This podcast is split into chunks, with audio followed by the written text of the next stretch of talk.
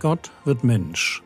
Leben und Lehre des Mannes, der Retter und Richter, Weg, Wahrheit und Leben ist.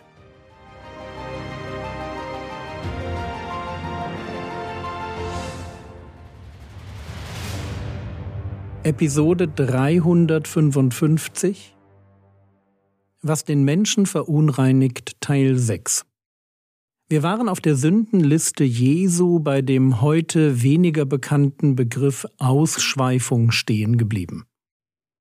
Der Begriff ist vielschichtig und beschreibt erst einmal ein Verhalten, das als übermäßig, als ausschweifend eben oder schamlos angesehen wird.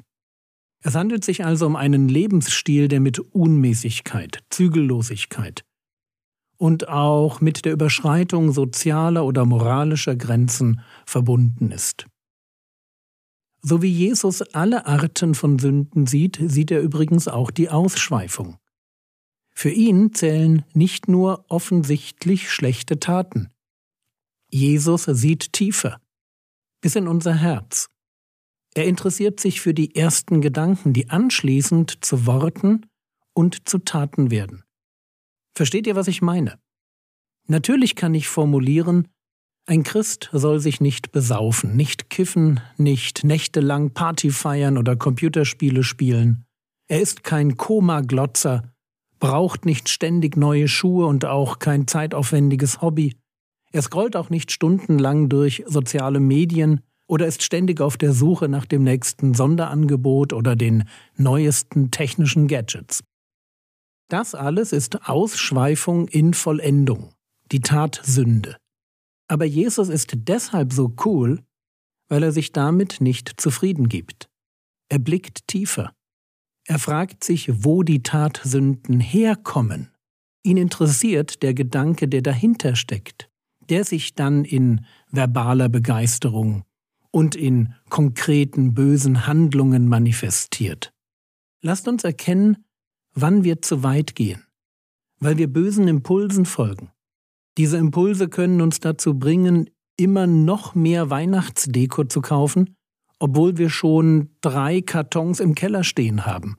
Sie können uns dazu verleiten, ein Auto mit viel zu viel PS zu kaufen, das wir in der Stadt gar nicht brauchen. Sie lassen uns denken, dass eine einfache Fertigpizza nicht mehr genug für uns ist. Oder sie bringen uns dazu, noch eine Folge einer Serie anzusehen, obwohl wir eigentlich müde sind und eigentlich schlafen gehen sollten. Bitte versteht das gut. Es geht darum, den Gedanken zu identifizieren, der sich dort wiederfindet, wo sich gesunder Genuss verselbstständigt und zu einer dominierenden Macht wird, die mir dann nicht mehr gut tut. Wenn mein selbstbestimmtes Leben für Gott von einem sündigen Man gönnt sich ja sonst nichts überlagert wird. Wenn ich nicht mehr zuerst nach Gottes Reich und nach seiner Gerechtigkeit trachte, sondern nach dem netten Leben, in dem ich mit meinen Wünschen alleine den Ton angebe. So viel noch zum Thema Ausschweifung. Aber nun zurück zu der Sündenliste. Es fehlen uns noch drei Begriffe. Neid, Hochmut und Torheit. Fangen wir mit Neid an. Hier steht im Text eigentlich böses Auge. Und damit ist schon fast alles Wichtige über den gesagt, der neidisch ist. Ein Neider sieht, dass ein anderer Mensch etwas hat und gönnt es ihm nicht, weil er die Sache gern für sich hätte. Neid führt dazu, dass ich mich nicht mit dem anderen freuen kann. Ja, die Freude des anderen versetzt mir einen Stich.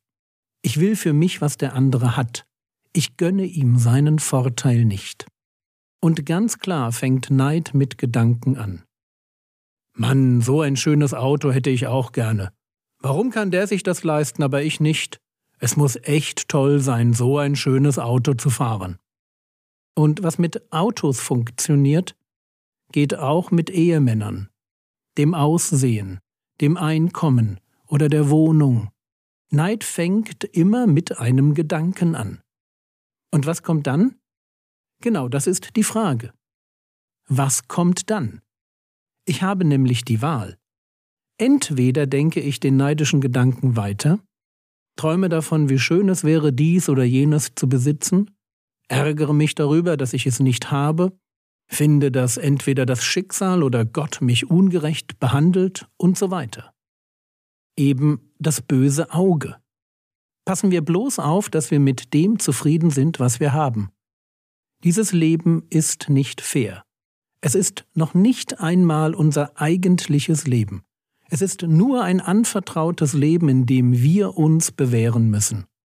An der Stelle und mit den Möglichkeiten, die Gott uns zugedacht hat. Und deshalb sollten wir Paulus folgen, wenn der schreibt, 1. Timotheus Kapitel 6, Vers 8, Wenn wir aber Nahrung und Kleidung haben, so wollen wir uns daran genügen lassen. Der größte Schatz unseres Herzens und noch dazu einer, den uns niemand wegnehmen kann. Das ist nicht unser Auto oder unsere Gesundheit oder unser Ehepartner oder unser Besitz der größte Schatz unseres Lebens ist Gott selbst. Wenn wir ihn haben, dann haben wir genug. Dann brauchen wir nicht neidisch sein, weil wir alles haben, was diesseits der Ewigkeit irgendwie von Wert ist. Nächster Punkt Hochmut. Der Hochmütige hält sich für das Zentrum der Welt, weiß alles besser und schaut von oben auf die vermeintliche Dummheit aller Menschen herab. Die Bibel ist im Blick auf Hochmut absolut eindeutig.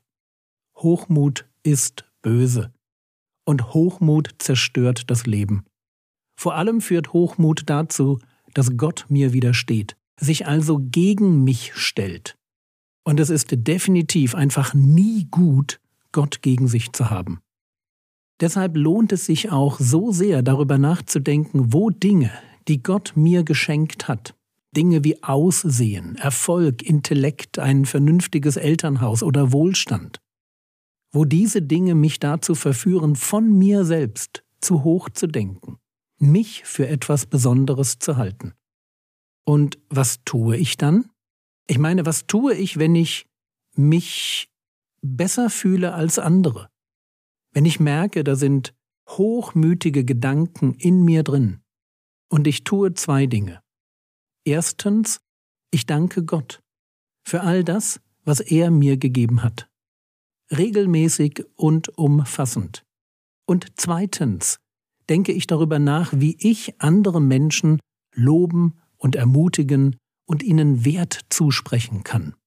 Es ist beim Hochmut nämlich so, er verschwindet, wenn ich mich als einen Beschenkten erkenne. Und er verschwindet, wenn ich die Nächste und den Nächsten als Wunder wahrnehme und sie auch so behandle. Dort, wo ich in Demut, aus Liebe, die Bedürfnisse anderer zu meinen eigenen mache, dort hat Hochmut keine Chance. Kommen wir zur letzten Sünde Torheit. Man könnte auch übersetzen mit Gedankenlosigkeit, Leichtsinnigkeit, Unvernunft oder Dummheit. Ich finde es übrigens absolut klasse, dass Jesus hier die Dummheit in seinen Katalog von Sünden mit aufnimmt. Dummheit ist Sünde. Achtung, Unwissenheit ist keine Sünde.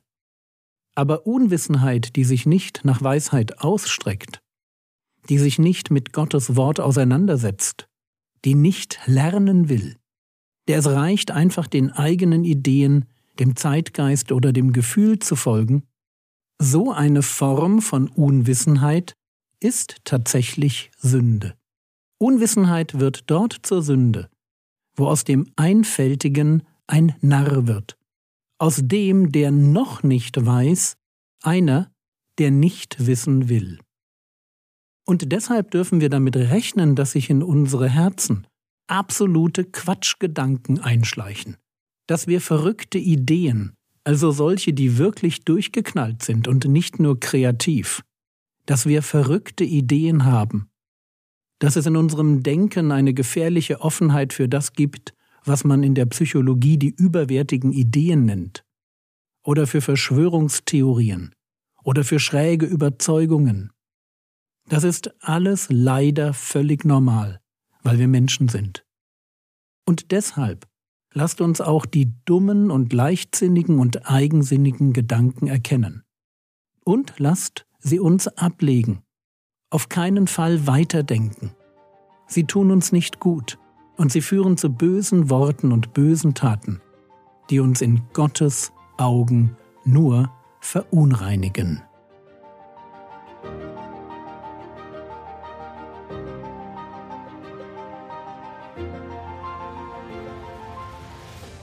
Was könntest du jetzt tun? Denke darüber nach, ob sich Neid, Hochmut oder Dummheit in deinem Leben eingeschlichen haben. Wie viel Zeit investierst du, um klug zu werden? Das war's für heute. Bete doch für das kommende Jahr, dass durch dich und durch deine Gemeinde viele Menschen das Evangelium hören und sich einige davon bekehren. Der Herr segne dich erfahre seine Gnade und lebe in seinem Frieden. Amen.